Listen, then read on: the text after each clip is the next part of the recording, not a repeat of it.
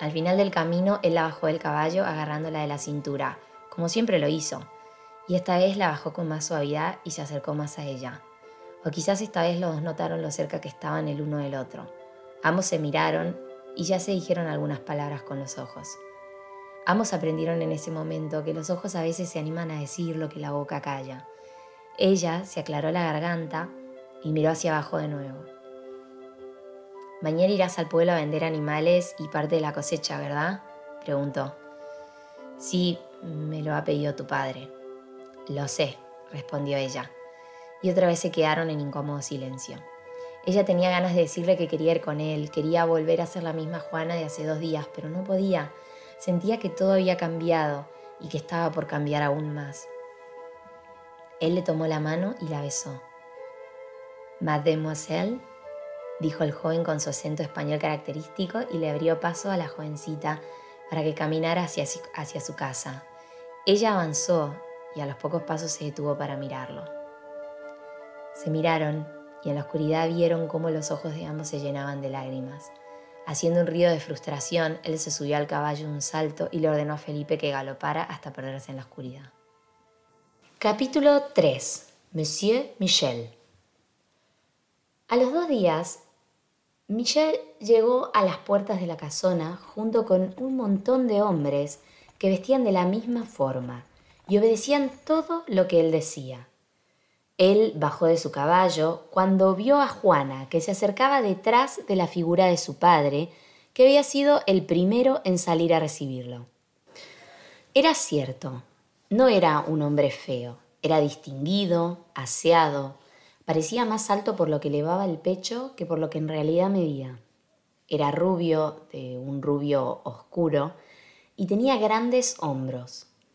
Llegó en un caballo negro tan impecable como él. Olía perfume, pero parecía que se había bañado en un río de perfume justo antes de llegar. El aroma era tan fuerte que Juana tuvo que hacer un esfuerzo para no fruncir el ceño y sonreírle mientras él la saludaba como un caballero. Sus gestos eran exagerados, pero no tanto como su risa y la forma de halagar a General Obriot. No hizo falta mucho tiempo para que Juana se diera cuenta de que no había nada de él que le gustara y no podía evitar compararlo en todo lo que podía con Parca. Aunque a veces se le hacía difícil, ya que nada que ver tenía ese hombre con Parca. Monsieur Michel se la pasaba hablando de sus logros, actuando modestia, y al único que parecía estar convenciendo y enamorando era al padre de la joven. Seguro el pobre estaba muy nervioso y no sabía qué hacer para lograr que lo miraras con ternura, niña, o al menos con menos desprecio dijo Madame Fontaine, enojada y refunfuñando al ver que Juana estaba irritada y que lo había ignorado toda la velada. Siempre haces eso, no controlas lo que sientes y lo dibujas en tu rostro. Deberías estar avergonzada por tratar a un joven tan elegante y distinguido de esa manera. Se llama sinceridad, respondió Juana cortante. Bueno, niña, tu sinceridad te está haciendo olvidar de tus modales, así que empieza a practicarlos más. Es una vergüenza que solo hayas cambiado el semblante cuando Monsieur Michel tocaba el piano. Fue el único momento en el que tu rostro cambió y volviste a ser la misma Juana educada de siempre. Yo te lo digo porque te quiero, niña, debes complacerlo. Él te dará un futuro feliz, debes darle una oportunidad. Madame Fontaine era una mujer que no había tenido hijos, había trabajado toda su vida para la familia de Juana y soñaba con casar a Juana con un hombre adinerado para asegurarle el futuro que ella había soñado con tener, conociendo el mundo y haciendo amistades con gente del poder. Su corazón no era malvado, pero sí solía ser ambiciosa y un poco egoísta, dado que le costaba aceptar otras opiniones y su terquedad la hacía pensar que ella era una mujer dura de voluntad intachable. Le gustaba dominar, sentir que tenía un poco de autoridad sobre los demás empleados de la casona por sus conocimientos. Y lo hacía por su gusto por el poder, el mismo que soñaba que Juana tuviera. Creía que el poder se lo iba a dar el dinero de Monsieur Michel.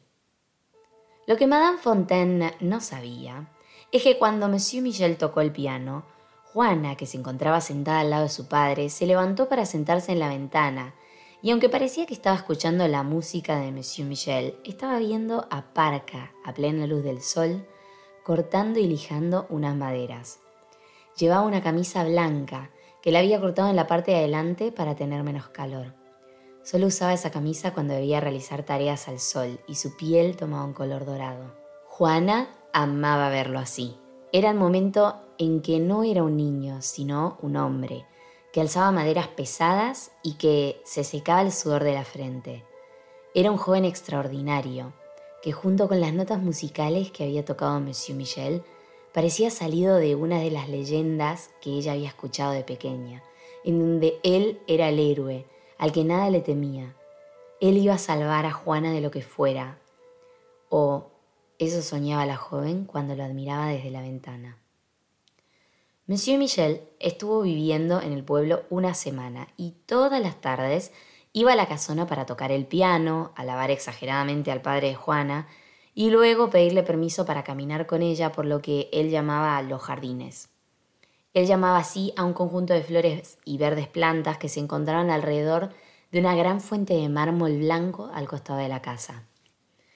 Él solo caminaba por allí y parecía no tener la más mínima intención de acompañar a Juana más allá, en donde el verde pasto se extendía, más allá, a donde el corazón de Juana iba, más allá hasta la pequeña casita de madera de parca y luego continuaba hasta terminar en el bosque. Ella aceptaba hacer esas densas caminatas con Monsieur Michel, haciendo un gran esfuerzo, ya que ninguna de las conversaciones que él iniciaba eran interesantes para ella. La joven Juana solo pensaba en lo que estaría haciendo con Parca en ese momento del día.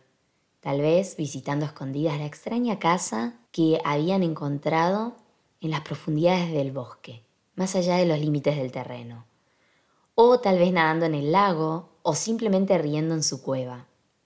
De esa forma, imaginando, se hacían más llevaderas las conversaciones con el aburrido Monsieur Michel, que solo contaba sus experiencias y pocas veces le preguntaba cosas a Juana para que hablara de sí misma. Una tarde, el general Aubriot aconsejó al joven Monsieur Michel llevarla a Juana al pueblo con la excusa de que así tendrían más privacidad.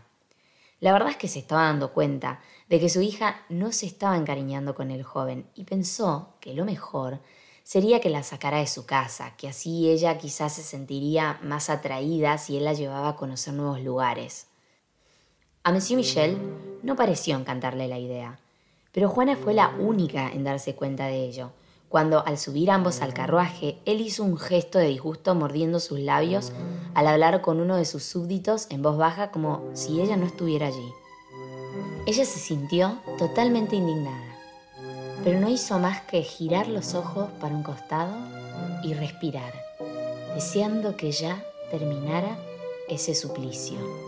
Había oído hablar a su padre con él cuando le contaba que en dos días tenía que volverse a París porque lo habían llamado por algún motivo que Juana ignoraba y tampoco le importaba. La tarde en el pueblo fue una experiencia extraña. El día estaba nublado, hacía mucho frío y Monsieur Michel la llevó a una taberna que no tenía nada que ver con lo que Juana estaba acostumbrada a ver.